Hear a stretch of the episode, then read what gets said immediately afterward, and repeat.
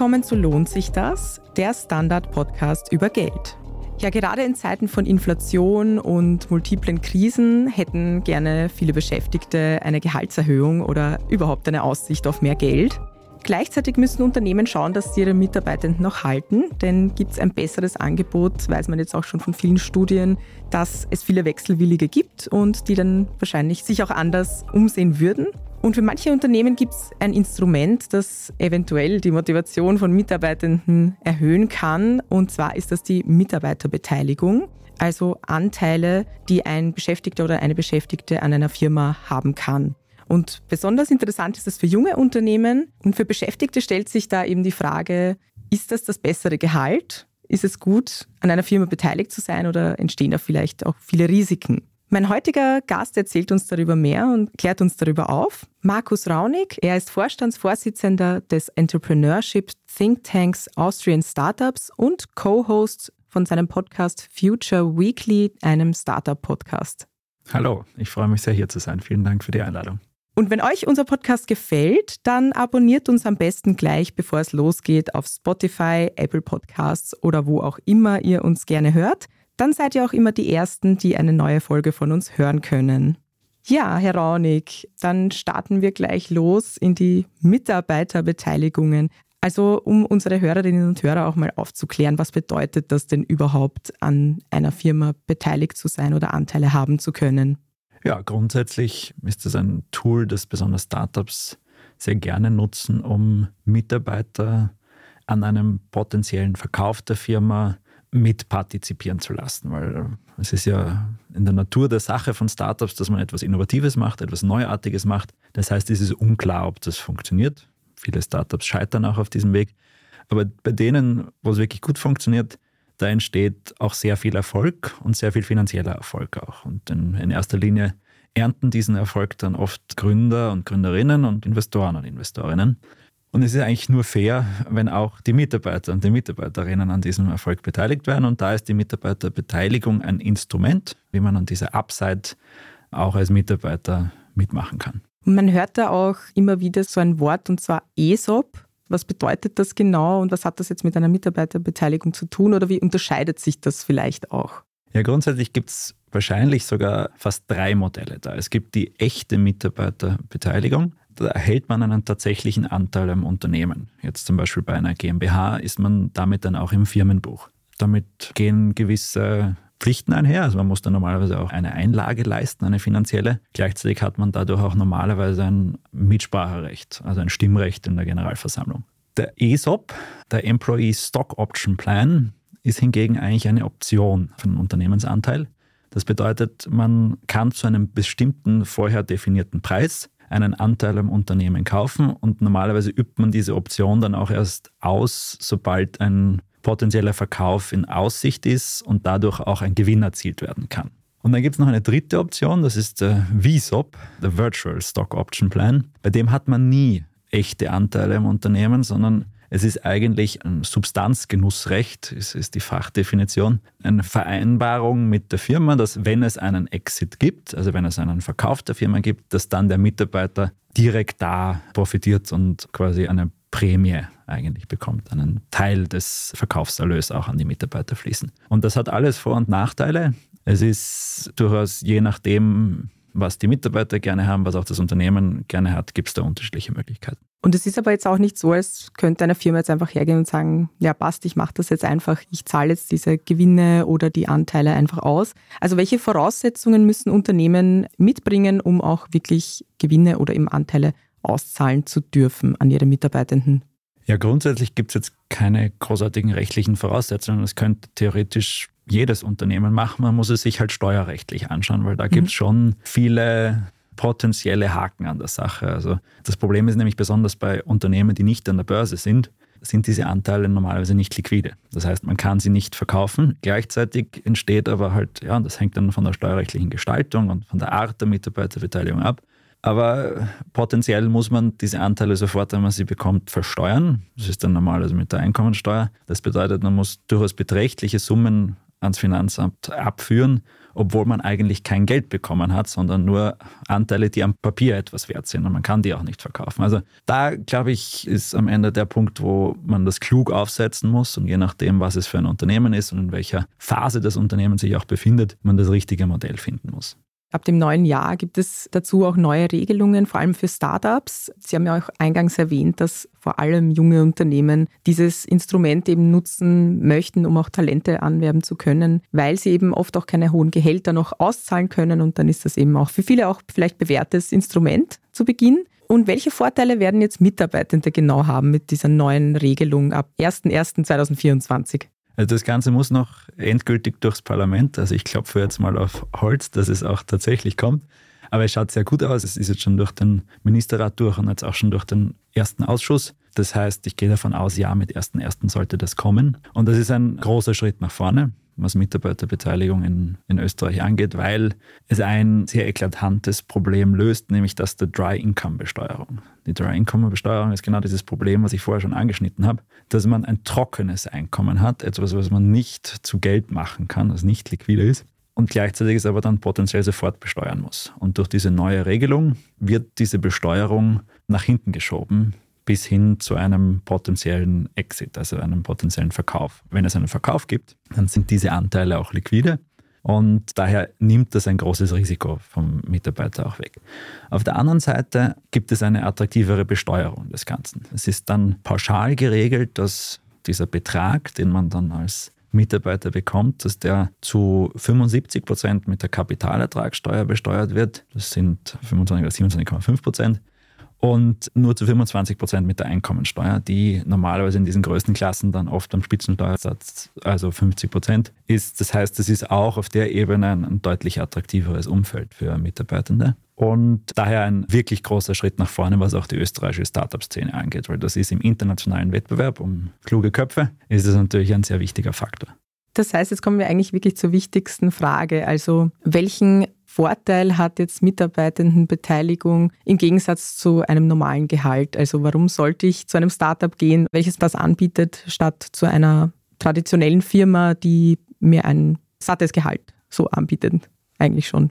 Naja, es hat alles seine Vor- und Nachteile. Ich glaube, was es jedenfalls bietet, ist eine Möglichkeit auf einen potenziell sehr großen finanziellen Gewinn. Also es ist eine Möglichkeit, Wohlstand aufzubauen. Je nachdem, wie erfolgreich das Startup auch ist und wie früh man bei dem Startup anfängt und auf der Basis auch wie viele Anteile man bekommt, kann man da durchaus auch siebenstellige Summen mit sowas lukrieren. Also es gibt aus Amerika Beispiele von Startups, die Google-Mitarbeiter, die Facebook-Mitarbeiter vom Anfang an, die sind Multimillionäre geworden, dadurch, dass sie Mitarbeiterbeteiligung bekommen haben. Das ist natürlich jetzt der absolute Extremfall. In den meisten Fällen wird so eine Mitarbeiterbeteiligung wahrscheinlich eher fünf- oder sechsstellige Summen lukrieren können. Aber auch das ist eine Möglichkeit, Vermögen aufzubauen in einer Zeit, wo das sonst nicht so einfach ist. Assetpreise sind in den letzten Jahren massiv gewachsen und es ist, glaube ich, das ein, ein Punkt, wie man halt, wenn man sich zum Beispiel irgendwann mal eine Wohnung kaufen will oder so, so kann man Eigenkapital dafür aufbauen. Auf der anderen Seite muss man natürlich sagen, es ist eine Wette. Es ist eine Wette auf den Erfolg des Unternehmens. Das heißt, es macht nur Sinn, wenn man wirklich daran glaubt. Weil es kann genauso gut sein, dass das Unternehmen nicht erfolgreich wird und dann sind diese Anteile am Ende gar nichts mehr wert. Und das ist der große Unterschied zu einem normalen Gehalt. Das ist die sichere Baseline. Also man sollte schon schauen, dass die Fixkosten auf jeden Fall durch das Gehalt gedeckt sind. Das heißt, es könnte eventuell durch die steuerlichen Begünstigungen ab 2024 vielleicht mehr Mitarbeiterbeteiligungen geben, aber es gibt auch Risiken. Herr Raunig, jetzt möchte ich aber doch nochmal auf dieses Dry Income, was Sie vorher angesprochen haben, nochmal zurückkommen. Also was ist eigentlich jetzt wirklich das Problem damit? Nehmen wir einfach mal ein Beispiel her. Es gibt ein Startup, das ist jetzt bei der aktuellen Bewertung 10 Millionen Euro wert und das will einen Mitarbeiter mit einem Prozent am Unternehmen beteiligen. So, jetzt ist ein Prozent von 10 Millionen ist 100.000 Euro. Das heißt, eigentlich ist dieses eine Prozent 100.000 Euro wert. Wenn man jetzt eine Beteiligung in dieser Form an den Mitarbeiter ausgibt, dann müsste man das eigentlich mit der Einkommensteuer. Es ist eine Grauzone, es ist nicht sicher, aber es besteht die Gefahr, dass man das mit der Einkommensteuer besteuern muss. Das heißt, man müsste dann eigentlich Hausnummer hängt natürlich vom grundsätzlichen Einkommen ab, aber in der Größenordnung 50.000 Euro ans Finanzamt abführen, hat aber de facto kein Geld bekommen, weil man kriegt nur diesen, das ist am Ende Geld am Papier. Man hat dann einen Anteil im Unternehmen, der ist 100.000 Euro wert, aber man kann den nicht zu Geld machen, man kann den nirgends verkaufen. Und genau das ist natürlich ein Grund, warum viele Mitarbeitende und viele Unternehmen das auch vielleicht noch nicht so oft genutzt haben. Und da schafft jetzt die neue Initiative, die jetzt kommt mit 1.1.2024, natürlich Abhilfe, weil sie dieses Risiko nach hinten dieses Risiko nimmt und die Besteuerung an einen potenziellen Liquidationserlös knüpft. Mhm. Aber heißt das, dass jede Mitarbeiterin, jeder Mitarbeiter eigentlich hoffen sollte oder hoffen wird, dass es einen Exit gibt, also dass die Firma, das Startup dann im Endeffekt verkauft wird? Ist eine gute Frage, weil natürlich gibt es viele Unternehmen, die das gar nicht anstreben, die eigentlich jetzt, sage ich mal, im Familienbesitz bleiben wollen und langfristig Dividende erzeugen wollen. Auch da kann natürlich eine Mitarbeiterbeteiligung Sinn machen. Man kann auch an einer Dividende beteiligt werden. Und ich glaube, genau da, auch wenn es jetzt zum Beispiel um Unternehmensübergaben geht, da macht sowas Sinn. Und ich glaube auch, dass in dem Bereich wäre meine Hoffnung, dass Mitarbeiterbeteiligung vielleicht öfter genutzt wird jetzt, weil es eine Chance ist, auch grundsätzlich ökonomische Incentives besser zu alignen innerhalb eines Unternehmens, weil aktuell ist ja oft so, dass Eigentümer von einem Unternehmen vielleicht mal was anderes wollen als Mitarbeiter und so hat man dann eigentlich die gleichen ökonomischen Anreize. Also das macht Sinn. Aber natürlich, ja, die Mitarbeiterbeteiligung kommt aus einem Startup-Umfeld, wo oftmals Exit einfach durch das Finanzierungsmodell der Startups notwendig sind. Da ist, wie schon am Anfang kurz angeschnitten, geht einher mit großem Risiko. Das Startups, das wissen wir, sind oft nicht erfolgreich. Das ist die große Wette, die man abschließt, dass das, wenn es Erfolg hat, sehr lukrativ ist. Und genauso funktioniert auch das Investmentmodell. Da gibt es spezifische Venture Capital Funds, die sich spezialisieren darauf, dass sie viele solche Wetten abschließen und am Ende gibt es zwei, drei Wetten, die alle anderen Wetten tragen, weil sie so große Returns erzielen. Und auf der Ebene braucht es einen Exit und deshalb ist in vielen Startup-Fällen auch der Exit das Trigger-Event für einen Rückfluss an den Mitarbeiter oder die Mitarbeiterin.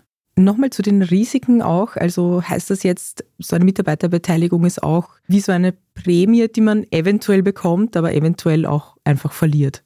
Genau. Der ökonomische Wert entsteht natürlich erst dann, wenn man diese Beteiligung eines Tages vielleicht auch mal verkaufen kann, beziehungsweise wenn man dadurch in irgendeiner Form Rückflüsse, also zum Beispiel Dividende, bekommt. Da ist aber in keinster Weise garantiert, dass das jemals passieren wird. Es ist natürlich die Hoffnung und auch etwas, wovon ich grundsätzlich überzeugt bin. Am besten ist es natürlich, man arbeitet bei einem Unternehmen, an das man es glaubt und wo man das Gefühl hat, das ist was Sinnvolles und dass das auch was werden kann. Und genau da gibt es dann halt auch mehr Incentives, das zu tun. Weil wenn man daran glaubt, dann hat man natürlich auch weniger Skepsis und weniger Zweifel, dass irgendwann aus diesen Anteilen sehr viel Geld entstehen kann.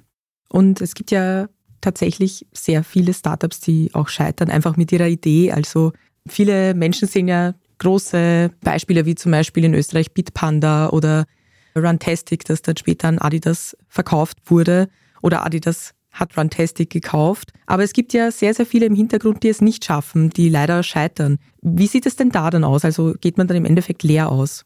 So ist es. Normalerweise gehen in dem Fall alle am Tisch leer aus. Also sowohl die Gründenden als auch die Investierenden als auch die Mitarbeitenden haben am Ende dann außer das Gehalt, was sie über die Jahre bekommen haben, keinen finanziellen positiven Effekt davon. Das ist das Risiko, das man gemeinsam mit eingeht. Und gibt es jetzt, um beim Positiven zu bleiben, österreichische Beispiele für Startups, wo das sehr gut funktioniert hat, also wo Mitarbeitende auch wirklich guten Cash bekommen haben, sage ich jetzt mal, dadurch, dass das Startup einfach erfolgreich war? Definitiv. Also ich würde sagen, wahrscheinlich die Mehrzahl der österreichischen großen Startup-Exits hatten Mitarbeiterbeteiligungsprogramme im Einsatz. Ein bekanntes Beispiel ist wahrscheinlich MySugar. Die haben grundsätzlich das Management-Team und einzelne Schlüsselmitarbeitende, auch ob es ein VSOP oder ein ISOP war, bin ich mir jetzt nicht sicher, aber mit einem Beteiligungsprogramm sowieso schon incentiviert. Und die haben dann beim Exit auch noch zusätzlich eine Prämie an alle Mitarbeiter ausgezahlt, insgesamt mehr als eine Million, um diesen Erfolg dann auch mit der ganzen Mannschaft zu teilen. Welche sonstigen Vorteile habe ich als Mitarbeiterin oder Mitarbeiter durch diese Anteile, die ich haben kann. Zum Beispiel habe ich dann auch mehr zu melden in dem Unternehmen, kann ich dann mitsprechen oder mitentscheiden. Was gibt es da so für nicht monetäre Vorteile? Also grundsätzlich beim Thema Mitspracherecht, das hängt von der Ausgestaltung ab. Also es kann sein, dass man ein Stimmrecht eben dann hat. Man kann das aber auch so gestalten, dass man kein Stimmrecht hat. Was natürlich ein Aspekt ist, den manchmal Unternehmen berücksichtigen, besonders Startups auch. Einer der größten Wettbewerbsvorteile von Startups gegenüber großen Unternehmen ist, dass sie sehr schnell und agil sind. Und genau das entsteht auch durch kurze Entscheidungswege und jetzt keine großen Gremien, die man bei jeder Entscheidung mit einbinden will. Also manchmal ist auch bei Design, dass diese Mitarbeiterbeteiligungsprogramme in erster Linie die ökonomischen Incentives mitnehmen und eher probiert davon jetzt, sage ich mal, keine neuen bürokratischen Verfahren aufsetzen zu lassen. Auf der anderen Seite ist es natürlich etwas, was auch in der Kultur der Unternehmen spürbar wird. Wenn alle gemeinsam an einem potenziellen Erfolg auch mitpartizipieren können, dann sorgt das für ein anderes Teamgefühl, dann sorgt das eben auch für ein Alignment der Incentives. Das heißt, es ist dann ganz natürlich gegeben, dass man wahrscheinlich mehr auch in eine Richtung arbeitet, die im Interesse aller ist und damit hoffentlich auch ein bisschen wegkommt von diesem Klassenkampf-Narrativ des halt oft in klassischen Gehaltsverhandlungen entsteht, weil rein ökonomisch gibt es da halt ein Incentive für den Arbeitgeber, für den Unternehmer, dass man probiert, Gehälter möglichst gering zu halten und klar auf Arbeitnehmerseite. Das Gegenteil, dass man probiert, ein möglichst hohes Gehalt zu bekommen. Hingegen, wenn es eine Beteiligung gibt, dann haben alle das gleiche Ziel, dass man es schafft, den Unternehmenswert zu steigern und daran dann alle auch partizipieren. In dem Sinn glaube ich, dass das kulturell für viele Unternehmen auch eine große Chance ist. Und warum sollten wir jetzt vielleicht für ein Startup arbeiten oder sollten wir uns überlegen, zu einem Startup zu gehen, statt zu einem traditionellen Unternehmen? Was wären da jetzt so die Vorteile? Vielleicht auch ab 1.1.24, wenn es da eben diese Neuerungen auch gibt für Mitarbeiterbeteiligungen. Bin ich natürlich nicht ganz unparteiisch und sage ja auf jeden Fall. Also es ist meine grundsätzliche Überzeugung, dass es volkswirtschaftlich sehr sinnvoll wäre, wenn mehr Menschen gründen würden, und wenn mehr Menschen dann auch bei neu gegründeten Unternehmen arbeiten. Also ich glaube, das ist meine große Überzeugung, die großen Probleme unserer Zeit, die werden von unternehmerisch denkenden Menschen gelöst werden. Und dafür ist wichtig, dass unsere klügsten Köpfe sich auch in diesem Bereich engagieren. Gleichzeitig muss man sich eben bewusst sein, auch, dass schon ein anderer Job ist als ein klassischer Job in einer großen Bürokratie, in einem großen Unternehmen, sei es welche Form auch immer. Das bedeutet oftmals ein bisschen ins kalte Wasser gestoßen werden. Also es gibt dort weniger Prozesse, weniger, sage ich jetzt einmal, auch weniger Einschulung. Es ist oftmals einfach, da in die Richtung wollen wir und jetzt probier einfach einmal, wie wir da hinkommen. Das kann spannend sein, man kann unglaublich viel lernen, man kann viel früh Verantwortung übernehmen, aber man muss das wollen. Man muss auch in einem Umfeld der Unsicherheit sich wohlfühlen, weil, wie gesagt, also Startup bedeutet auch, dass unklar ist, ob es das Unternehmen in zwei Jahren noch gibt. Also ich halte fest, die Mitarbeiterbeteiligungen sind wie eine schöne Prämie, die aber auch mit Risiken verbunden ist. Und für Startups gibt es aber jetzt eben ab 1.1.24 auch steuerliche Begünstigungen. Das heißt, es könnte sich auch für Mitarbeitende etwas mehr auszahlen. Und es gibt aber trotzdem auch kulturelle Dinge in einem Unternehmen, die durch eine Mitarbeiterbeteiligung schön sein können. Also eben Mitspracherecht, wenn es das gibt, und auch die gemeinsame Anstrengung, die Motivation, die einen antreiben kann, weil es dann vielleicht mehr Gewinne gibt und dann ein bisschen mehr Cash. Vielen Dank, Herr Raunig, dass Sie heute hier waren und uns darüber ein bisschen aufgeklärt haben. Und vielen Dank fürs Kommen. Danke für die Einladung. Ich hoffe, unsere heutige Folge hat euch gefallen. Vielen Dank fürs Zuhören. Und wenn ihr jemanden kennt, von dem ihr glaubt, dass er oder sie von Lohnt sich das profitieren kann, dann freuen wir uns natürlich sehr, wenn ihr uns weiterempfiehlt. Gebt uns auch gerne eine gute Bewertung auf Spotify, Apple Podcasts oder wo auch immer ihr uns gerne hört. Feedback schickt ihr uns am besten an podcast.derstandard.at. Diese Folge wurde produziert von Christoph Neuwirth. Ich bin Melanie Reidel und bis zum nächsten Mal. Ciao und auf Wiedersehen. Auf Wiederhören.